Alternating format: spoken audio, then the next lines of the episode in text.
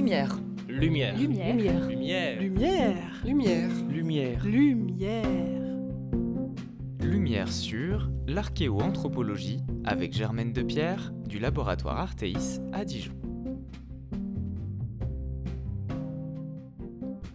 Aujourd'hui, je vous invite à voyager dans le temps, à tendre l'oreille au sous-sol qui murmure les histoires de notre passé, aux ossements qui chuchotent les secrets de nos ancêtres et aux vestiges des civilisations perdues qui comptent les histoires d'amour et de guerre. Pour cela, je suis accompagné d'une véritable détective du temps, Germaine Depierre. Bonjour Germaine et bienvenue. Eh bien, bonjour à tous. Alors, euh, détective du temps, je ne sais pas, mais effectivement, on mène quasiment des enquêtes euh, telles que peuvent emmener des détectives. Effectivement, c'est clair. Alors Germaine, justement, vous êtes réellement donc archéo-anthropologue au laboratoire archéologie, terre, histoire et société, Arteis, à Dijon. Alors, euh, l'archéo-anthropologie, c'est justement cette discipline, votre secret pour voyager dans le temps. Euh, Est-ce que vous pouvez nous expliquer ce que c'est exactement l'archéo-anthropologie? Alors, l'archéo-anthropologie, c'est d'abord de l'archéologie. Donc, ça se passe d'abord sur le terrain. Et anthropologie, dans le dans l'optique de, c'est plutôt archéothanatologie, archéologie de la mort. Et euh, c'est donc justement de l'archéologie terrain. Et puis après, on va travailler autour du mort qu'on trouve dans des structures. Donc, on va travailler sur la structure, on va travailler sur ce mort et sur tous les gestes qui ont pu l'accompagner. On va pas rester simplement collé au squelette. Donc, c'est vraiment l'archéologie de la mort et qui peut aller dans certains cas jusqu'à l'archéologie de l'affect. Parce qu'on trouve dans certaines sépultures le témoignage de certains gestes qui euh, ne sont pas codifiés, ne font pas partie du rituel euh, euh, classique et habituel des, popul- des populations du passé. Donc on peut parler d'archéologie de l'affect. Et l'archéothanatologie, elle va jusque-là, normalement. Donc vous faites parler les défunts, vous utilisez les os hein, pour faire parler le passé et les défunts, mais on imagine difficilement comment un os âgé de plus de 1500 ans, je crois, peut vous livrer des secrets. Quelles sont vos méthodes pour analyser les ossements? Alors un os lui-même, ça peut être compliqué, quoique. C'est-à-dire que quand on a un squelette euh, non brûlé, euh, donc qui a été, le cadavre a été inhumé, s'est décomposé dans le sol et on retrouve un squelette, on peut connaître si les os sont bien conservés, l'âge de l'individu. Alors l'âge de son squelette, parce qu'on va avoir, on peut avoir des individus qui vont être, qui vont avoir un squelette plus âgé que leur âge réel, mais l'âge réel on le connaît jamais. Euh, donc un squelette âgé parce qu'il a subi des conditions de vie qui peuvent être difficiles. Euh, Il est clair que lorsque vous travaillez toujours dehors, quelles que soient les conditions climatiques, et que vous rentrez dans votre chaumière où il n'y a pas beaucoup de feu et que la nourriture n'est pas forcément très équilibrée, vous avez toutes les chances d'avoir un squelette plus âgé que quelqu'un qui vit dans de bonnes conditions euh, sanitaires, alimentaires et autres. Quoique les bonnes conditions alimentaires pour les populations du passé, même dans les dirais même dans les bonnes, la bonne société, c'est pas toujours évident. On a l'argent, mais on n'a pas forcément l'alimentation équilibrée euh, qu'il faudrait. Alors quand j'ai un squelette, eh ben, je vais pouvoir connaître l'âge aussi, approximativement, donc la fourchette de 10 ans dans laquelle l'individu a plus de chances d'entrer. Donc j'aurai quelqu'un qui aura entre, je sais pas, euh, 20 et 29 ans par exemple, puis quelques fois plus parce que les éléments sont plus sont plus larges, donc mes fourchettes vont être plus ou moins grandes. Alors quelquefois, bah, j'ai un adulte jeune, un adulte mature, un adulte âgé. C'est plus facile pour les enfants, bien évidemment. Et puis après, je vais m'intéresser à toutes les anomalies que vont euh, porter les os. Les os sont porteurs de messages d'anomalies qui accompagnent la vie des individus. C'est-à-dire que quelqu'un qui se tape régulièrement euh, avec une binette sur l'avant du tibia parce qu'il est laboureur, euh, eh ben, il va avoir des microtraumatismes qu'on va reconnaître. Très récemment, j'ai encadré une étude sur des, euh, des protestants, très probablement protestants de la région de Reims. Ceux-ci devaient, être pour un certain nombre des gens d'armes et donc entraînés très tôt. Donc ils avaient des squelettes plus âgés que ne le montraient certaines radiographies, parce que l'entraînement aux armes, ça laisse quand même quelques traces. Euh, et ça commence assez jeune, ça commence euh, au début de la de l'adolescence, vers, vers 12-13 ans. Et donc, ce sont des individus qui devaient monter à cheval, donc qui vivaient probablement dans une très grande promiscuité, même s'ils étaient dans une, dans une classe sociale assez aisée. Et on retrouve effectivement plein de stigmates, de, de, de, lésions qui, euh, évoque l'anémie, qui évoque des infections euh, chroniques. Donc ces gens avaient des conditions de vie meilleures que les autres, mais au bout du compte, cette grande promiscuité, une alimentation pas toujours équilibrée, faisait qu'ils avaient un nombre de stigmates assez, euh, assez important, assez grand. Et donc on a une mortalité, on a très peu d'enfants dans ce cimetière, il faudrait qu'on en a que la moitié, mais on a effectivement un certain nombre de traces qui nous permettent de dire que on a affaire à des, euh, gens qui utilisaient les armes et qui s'en ont aussi entraînés. Les stigmates, vous cherchez à les identifier, j'imagine qu'ils dépendent des époques pendant lesquelles vivaient euh, justement euh, ces défunts.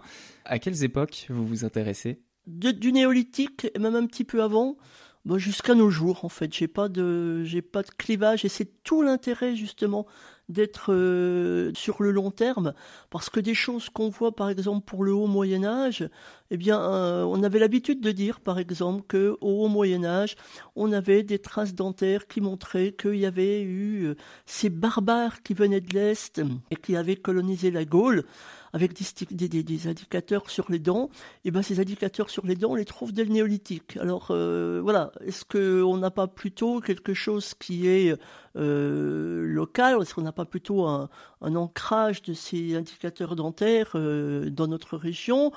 Ou alors, effectivement, au néolithique, on bouge aussi, on peut se déplacer sur de très longues distances. Est-ce que ça sous-entend euh, des déplacements? Mais l'occurrence des paramètres est deux fois plus forte pour le néolithique et la protohistoire que dans les populations du Haut Moyen Âge dans cette région. Là, ça pose euh, le problème.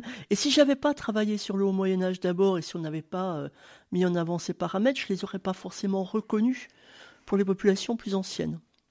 Alors, Germaine, j'imagine que vous intervenez sur différents chantiers de fouilles. Est-ce que vous cherchez vous-même les ossements que vous étudiez ou est-ce qu'on vous appelle quand on trouve quelque chose d'intéressant? Comment ça se passe exactement sur le terrain? Alors ça va être très variable. On peut avoir euh, des fouilles. Bah, moi, je travaille surtout sur des fouilles programmées, euh, contrairement à mes collègues de l'INRAP qui travaillent sur des fouilles euh, de, sauvetage, des fouilles préventives. Voilà, on dit plus sauvetage, on dit préventive. Donc du coup, j'ai un peu le choix de mes activités et souvent on me sollicite en me disant là, on va travailler sur par exemple l'église Saint-Hilaire de Moutier-Roseille, et euh, on voudrait que tu sois là pour encadrer l'étude anthropo, est-ce que tu es d'accord? Donc bah là, je vais sur le terrain. Quelquefois, on me demande aussi de travailler sur des montages de dossiers pour savoir si le financement va être suffisant, si le temps pour les études va être suffisant. On me demande aussi quelquefois de venir pour remettre un peu le pied à l'étrier à des gens qui ont plus trop manipuler les os, surtout quand il s'agit d'os euh, d'os brûlés, puisque la crémation fait partie des pratiques de traitement du cadavre des populations du passé. Donc ça va être variable. Je veux dire que je, on me demande aussi si j'ai pas euh, dans mes tiroirs un étudiant qui pourrait être embauché pour telle et telle opération. Euh, ça, ça permet aussi de, donner du travail aux jeunes que je forme à l'université. Mais ça va être extrêmement variable et contrairement à mes collègues de l'INRAP, j'ai le choix de mes interventions. Dire le choix, il est aussi dépendant du temps parce qu'il y a un moment, ben, ça rentre plus euh, dans la boîte, quoi. C'est euh, voilà. Alors, donc là, vous avez parlé de vos recherches sur le terrain, euh, mais vous passez aussi un certain temps en laboratoire. Au labo, justement, quels sont vos outils et euh, comment vous travaillez? Alors au labo, les outils sont assez simples. D'abord, les os, faut les regarder. Faut les, faut, regarder le squelette, faut le prendre pièce après pièce pour regarder ce qui peut, ce qui peut être euh, une anomalie et cette, cette anomalie, est-ce qu'elle est due euh, au fait que l'os a passé du temps dans le sol ou est-ce qu'elle est due euh, aux activités de l'individu? Donc il faut bien faire attention à, à, l'impact de ce qu'on appelle la taphonomie, c'est-à-dire euh, c'est ce qui se passe entre le moment où on enterre le cadavre et le moment où nous on le fouille. Alors il y a des petites bêtes qui peuvent intervenir, faire des... J'en ai, j'ai eu un cas comme ça, faire un petit nid dans un crâne par exemple. Il y a... ouais, c'est... Après on des petits grignotages et on se dit mais c'est bizarre, ça ça peut pas être une un, enlèvement de, matière crânienne pour, euh, euh, pour libérer la pression du cerveau. Puis en fait, effectivement, en jouant avec les, outils binoculaires, eh bien, on se rend compte que euh, ce sont des petites traces de dents qui ont fait tout le tour. Donc la petite bête, elle est rentrée par la base du crâne, puis elle s'est fait une petite sortie. Donc ça, il faut faire attention, ça existe. Comme existe par exemple les traces de binage, de piochage aussi pour les sépultures qui sont les plus hautes confondre ça, parce que ça va être patiné un petit peu comme les traces d'armes, entre guillemets, pas les confondre avec des, chocs euh, ou des traumatismes qu'a pu subir l'individu pendant sa pendant sa vie. Et puis après, il y a toute la... Alors il y a des radiographies qui sont faites quand c'est nécessaire. Quand on a euh, une fracture, euh, on va avoir envie de la radiographier pour savoir euh, si l'individu a, consolidé très vite ou il y a très longtemps. Donc ça permet de donner une étape entre le moment où est intervenu le traumatisme et le moment où, l'individu est mort.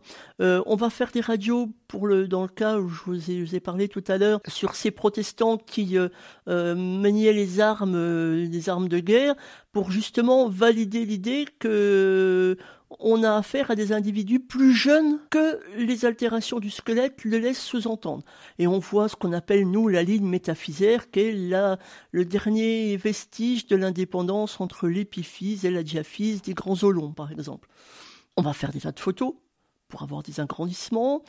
On va mesurer les os pour avoir une stature, par exemple, savoir si l'individu euh, était grand ou petit, et puis voir la population on va avoir des fois des populations d'individus qui vont avoir une moyenne, je vais dire d'un mètre soixante, puis d'un seul coup, vous avez quelqu'un qui fait un mètre quatre-vingts. Alors ce quelqu'un qui fait un mètre quatre-vingts, il appartient à cette population ou il n'y appartient pas. Donc on va regarder d'autres paramètres. On peut faire des mesures sur le crâne. Et par exemple, pour le haut Moyen Âge, euh, en Burgondie, en Bourgogne, euh, la plupart des individus ont des crânes ronds. Si vous allez en Suisse, la plupart des individus pour cette période ont des crânes allongés. Donc évidemment, si vous avez 75% de crâne rond, les 25% de crâne allongé sont-ils des indigènes qui ont euh, fonctionné autrement à cause d'un métissage éventuel ou est-ce que c'est un apport de population? Les caractères dentaires, c'est pareil. Et puis, euh, dans la démarche, après, on peut aller de plus en plus loin. C'est-à-dire, ça dépend aussi des, budgets dont on dispose, mais dans la démarche, on peut utiliser l'ADN. Je pense à un site qu'a fouillé un, de mes anciens étudiants, euh, Stéphane Rotier, qui est maintenant maître de conf à Bordeaux et sur sa, nécropole de l'âge du fer, il a utilisé l'ADN et grâce à l'ADN, il a montré que c'était deux familles essentiellement qui utilisaient cette zone euh, d'inhumation et il a pu montrer que les relations entre les, uns et les autres, que ça c'est quelque chose qui avance assez, bien. On a aussi, euh, bah, pour nos protestants, justement, la possibilité d'utiliser l'ADN pour justement toutes ces pathologies qu'on a vues, ces pathologies infectieuses, il y a un laboratoire qui a appelé en disant mais nous ça nous intéresse, donc là on est tout content parce qu'il n'y a pas d'argent à trouver. Donc on, fait aussi un peu feu de tout bois euh, en fonction du temps qu'on a pour l'étude, euh, des possibilités qu'on a de trouver du financement. J'imagine que vos découvertes, elles sont très utiles pour les historiens et pour d'autres scientifiques. Comment vous organisez vos données et Comment elles sont partagées?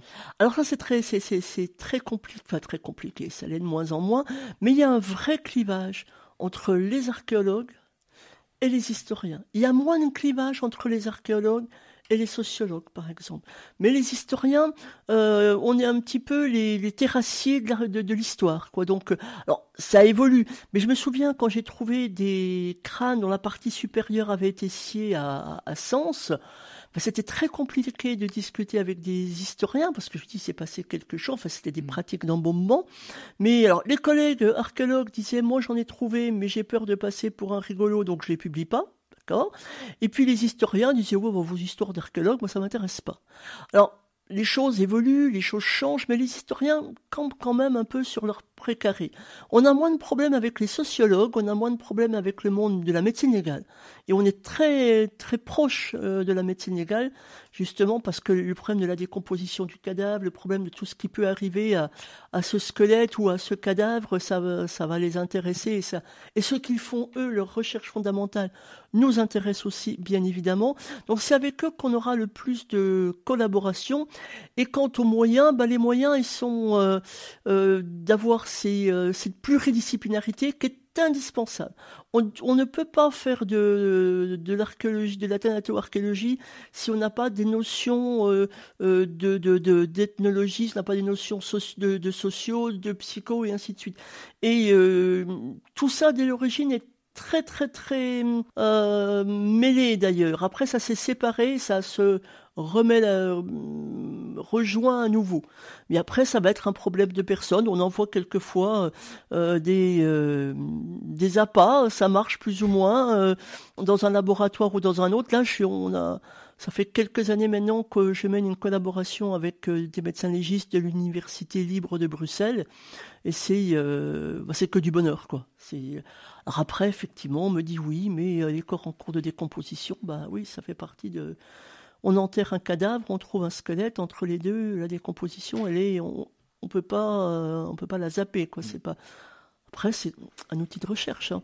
Quand j'ai travaillé sur les crémations, je suis allé dans un, crématorium et j'ai observé des corps en cours de crémation.